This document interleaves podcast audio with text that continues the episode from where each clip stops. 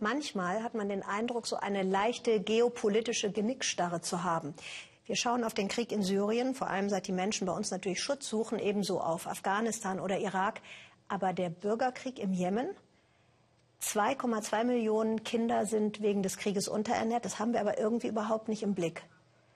Seit September 2014 bekämpfen sich grob gesagt die Truppen des sunnitischen Präsidenten Abed Rabu Mansur Hadi und die schiitischen Husi-Rebellen. Der Präsident wird mit Luftangriffen von Saudi-Arabien unterstützt und die Husi-Rebellen vom Iran. Das ist also ein Stellvertreterkrieg. Brücken, Straßen, Fabriken. Es werden immer öfter zivile Ziele getroffen. Bisher wurden 42.000 Menschen verletzt. 7.700 Menschen kamen um und darunter mehr als 1.500 Kinder. Das sagt das UN-Kinderhilfswerk UNICEF. Die Kriegsparteien setzen offenbar den Hunger als Waffe ein. Ausländische Journalisten gelangen natürlich kaum ins Land, aber um zu sehen, wie die Lage ist, hat Alexander Stenzel jemenitische Kollegen gebeten, vorsichtig für uns zu drehen.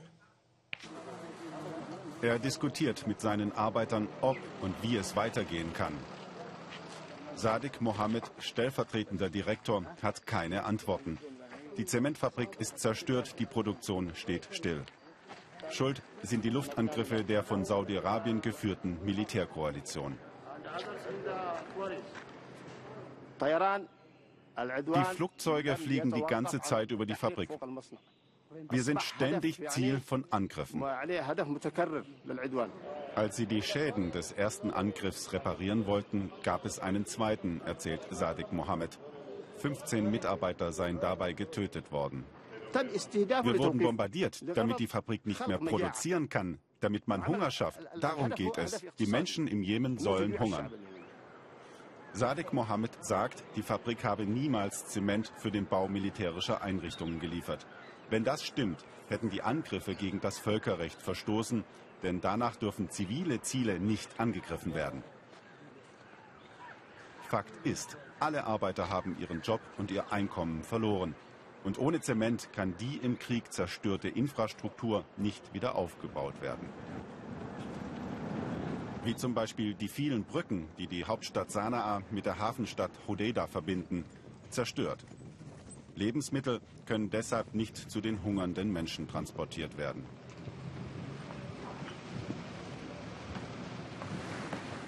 Hodeida ist ebenfalls immer wieder Ziel von Attacken der saudischen Militärkoalition. Der Hafen hier ist der wichtigste Umschlagplatz lebenswichtiger Güter für den Norden Jemens.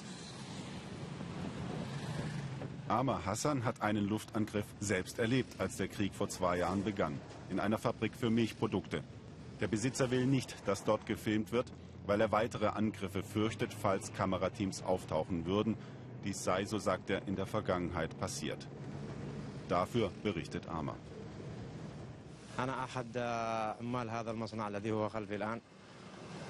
Ich habe in der Milchfabrik hinter mir gearbeitet, als sie aus der Luft angegriffen wurde. Sieben Menschen starben dabei, 13 wurden verletzt. Die Produktion steht seit dieser Zeit still. Eine Fabrik, die Milchprodukte herstellt, ist kein militärisches Ziel. Bombardierungen ein Verstoß gegen humanitäres Völkerrecht. Amar geht in das Zentralkrankenhaus von Hodeida. Er will ein Krippemittel für seine Kinder kaufen.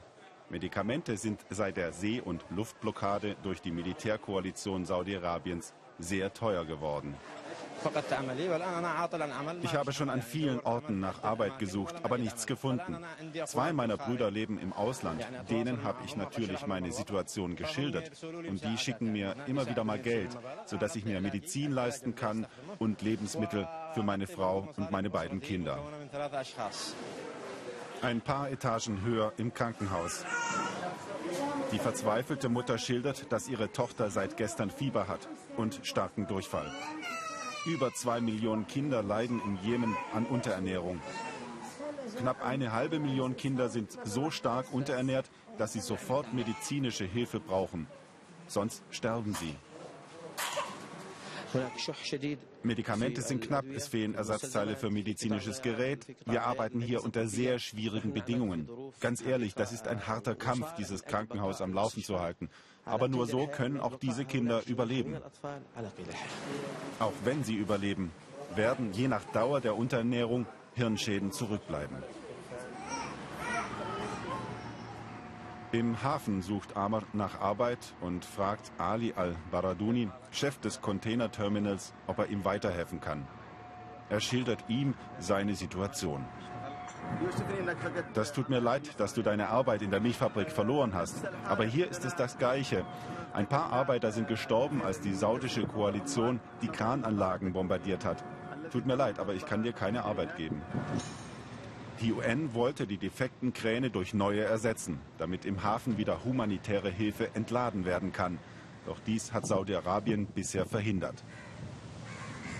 Amr würde gerne mit seiner Familie das Land verlassen. Doch eine Flucht ist extrem schwierig. Im Norden ist die saudi-arabische Grenze dicht. Der Luftraum und der Seeweg sind durch das saudi-arabische Militär blockiert. Die Jemeniten sind auf der arabischen Halbinsel regelrecht gefangen.